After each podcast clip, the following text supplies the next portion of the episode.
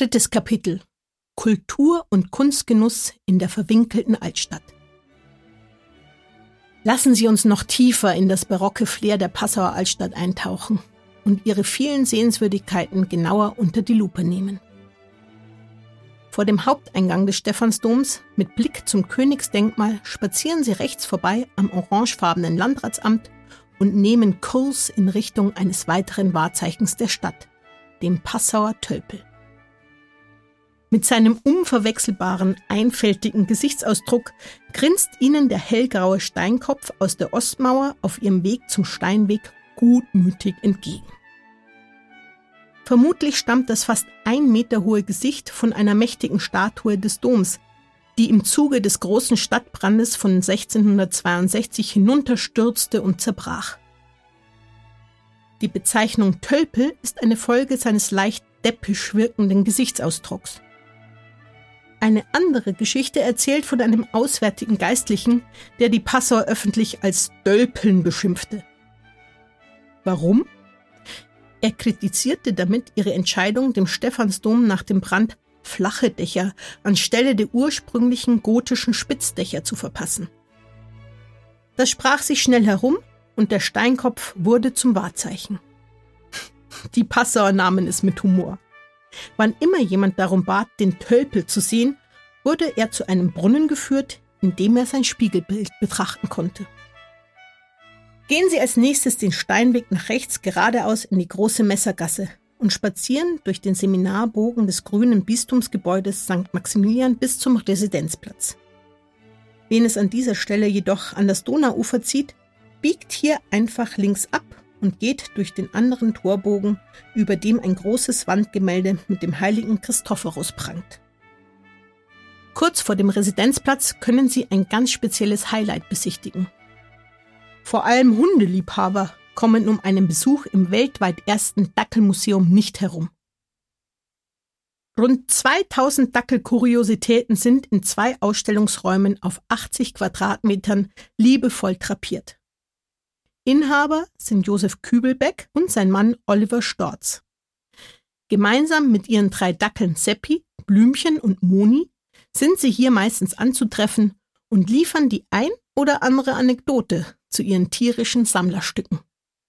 Sobald sie die illustre Dackelwelt ausgiebig erkundet haben, halten sie einen Moment inne und lassen den schönsten Platz der Stadt kurz auf sich wirken.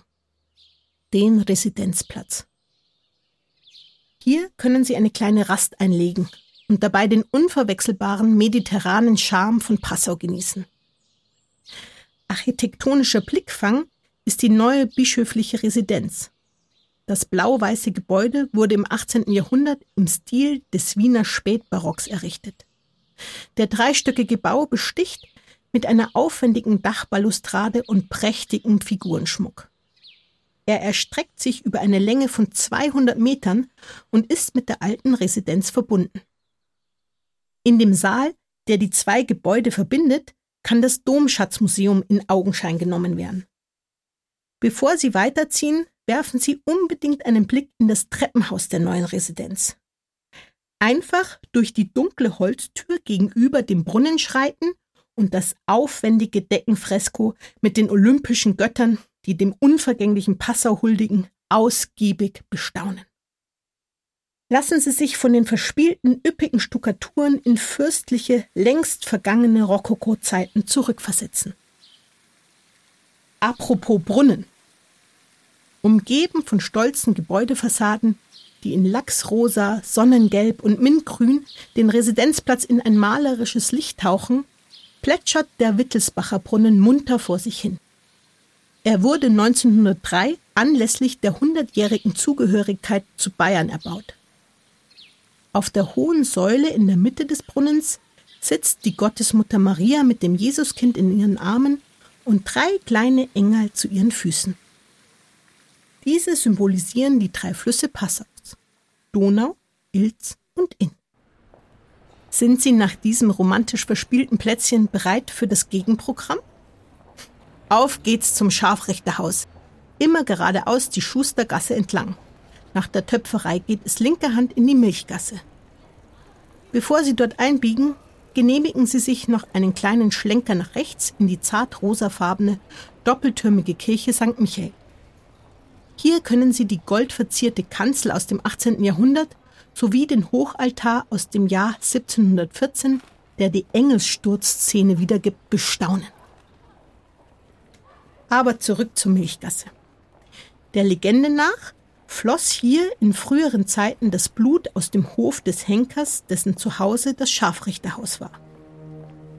Walter Landshuter, einer der Mitbegründer der heutigen Kabarettbühne, hält diese Schauergeschichten für Schmarrn. Fakt ist, heute haben hier spitze Zungen das Sagen. Die Kabarettaufführungen sind berüchtigt und das Scharfrichterbeil, das seit über 30 Jahren an vielversprechende Nachwuchskünstler verliehen wird, ist in der Szene heiß begehrt. Die erste Auszeichnung im Jahr 1983 wurde Harpe Kerkeling zuteil. In der lauschigen Hinterhofidylle des Scharfrichterhauses lässt es sich auch vortrefflich bayerisch-österreichisch speisen und dazu ein Glasal Wein genießen.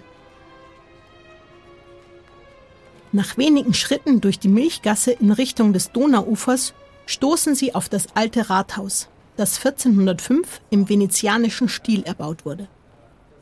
Es nimmt fast die gesamte Länge des Rathausplatzes ein und fasziniert mit seinen Wandmalereien aus dem Jahr 1922, die unter anderem Kaiser Ludwig den Bayern zeigen. Dominiert wird das Gebäude durch seinen markanten Turm im neugotischen Stil. Nehmen Sie ihn ruhig genauer unter die Lupe. Auf dem 38 Meter hohen, um 1890 erbauten Rathausturm sind die Hochwasserstände der vergangenen Jahrhunderte sehr anschaulich dokumentiert. So misst der höchste Pegelstand ganze 13,2 Meter.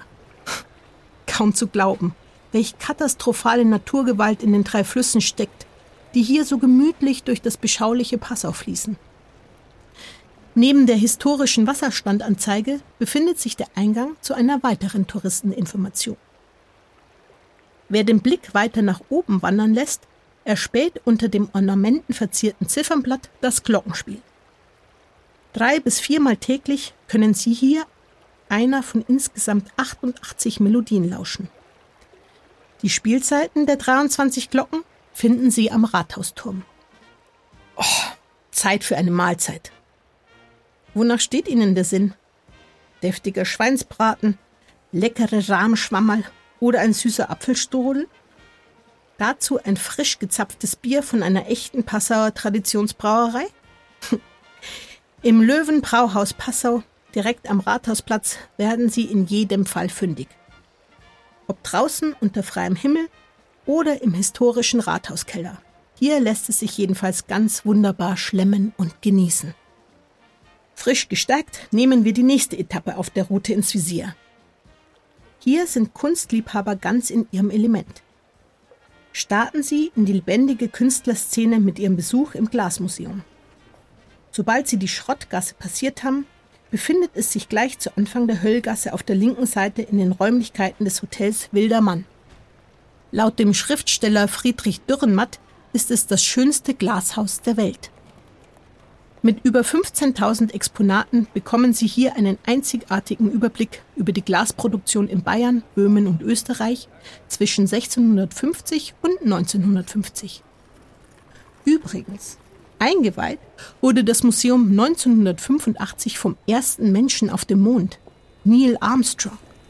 Weiter geht es durch die enge Höllgasse immer den bunten Pflastersteinen nach. Die dort ansässigen Künstler malen diese jedes Jahr eigenhändig an. Lassen Sie die kreative Atmosphäre auf sich wirken und heben Sie hin und wieder den Blick nach oben. Zwischen den Häuserreihen hängen manchmal außergewöhnliche Kunstwerke, die nur darauf warten, ausgiebig bestaunt zu werden. Haben Sie keine Scheu, die kleinen Ateliers auch zu betreten. Mit etwas Glück können Sie Goldschmieden, Bildhauern oder Holzkünstlern bei ihrem Schaffen über die Schulter schauen. Nach diesen vielen historischen und künstlerischen Eindrücken ist es an der Zeit für einen Perspektivwechsel. Deshalb Fluss Ahoi und ab aufs Schiff. Wir treffen uns im nächsten Kapitel am Ende der Höllgasse. Bis gleich.